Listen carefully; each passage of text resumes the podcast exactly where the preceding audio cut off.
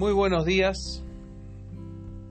Bienvenidos a Reflexiones de Cuarentena, día 81, lunes 8 de junio de 2020. Hoy compartimos la casa de Dios. Qué alegría para los que pueden vivir en tu casa, cantando siempre tus alabanzas. Salmo 84, versículo 4, en la nueva traducción viviente. El Salmo 84 es un cántico escrito por los descendientes de Coré.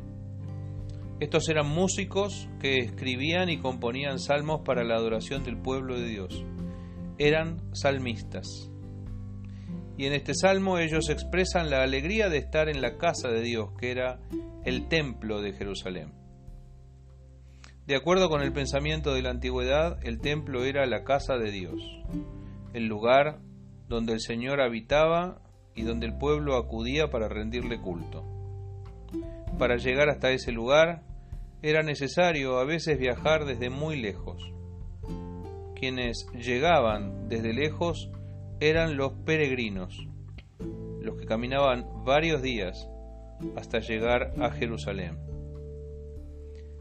De tanto esperar el momento, su corazón se llenaba de expectativa, y al llegar al templo podemos imaginar que los invadía una enorme emoción. Habían llegado a un lugar sagrado, la casa de Dios.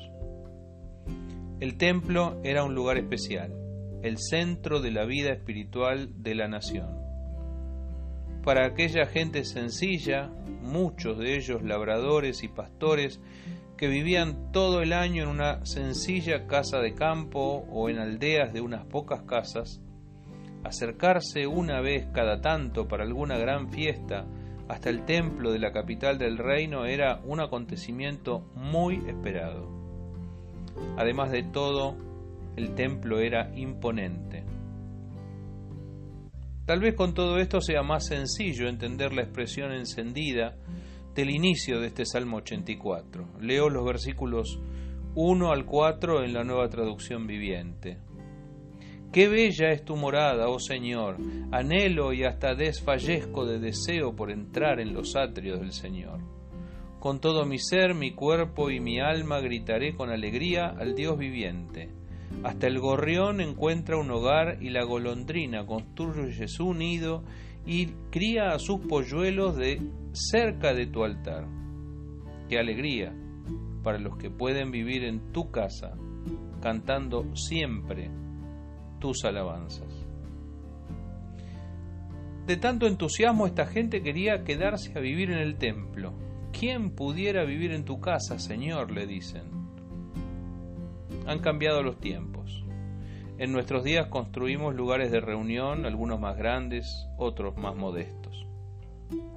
En mayor o menor medida todos los creyentes anhelamos estar en la casa de Dios, entendiendo que nuestro lugar de reunión, aún el más sencillo, es la casa de Dios. Pero resulta que la cuarentena nos cerró los templos. En Buenos Aires hace 81 días que no se abren las puertas para celebrar una reunión. ¿Dónde está entonces la casa de Dios? ¿Acaso la casa de Dios está cerrada? ¿Será que la pandemia cerró la puerta de la casa de Dios realmente?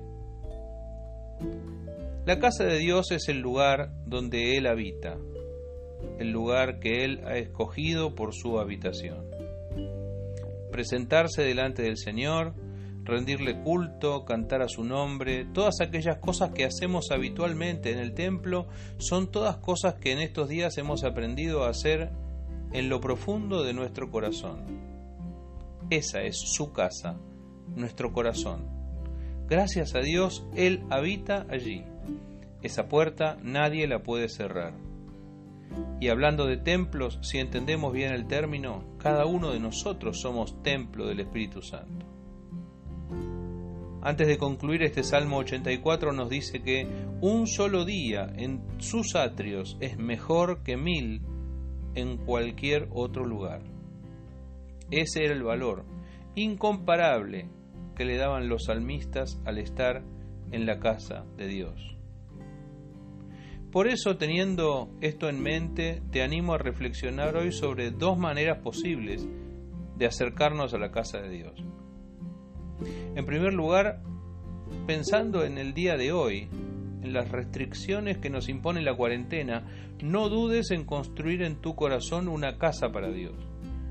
En lo secreto podés presentar tu vida delante de Dios, tener comunión con Él y ofrecerle la mejor alabanza y adoración.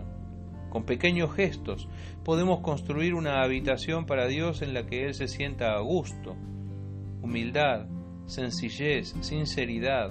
Con estos materiales Dios se siente cómodo para quedarse con vos. En segundo lugar, pensando en el día de mañana cuando termine la cuarentena, no dudes en acercarte como los peregrinos a la casa de Dios, porque Dios está en todas partes y atiende en todos lados, pero hay cosas maravillosas que ocurren solo cuando la congregación se reúne. Si querés saber de qué se trata, solo puedo decirte como Jesús le dijo a aquellos dos discípulos cuando le preguntaron, Maestro, ¿dónde te hospedas? Y él le respondió simplemente, vengan y vean. Algunas cosas es necesario probarlas, porque lo que vale es la propia experiencia.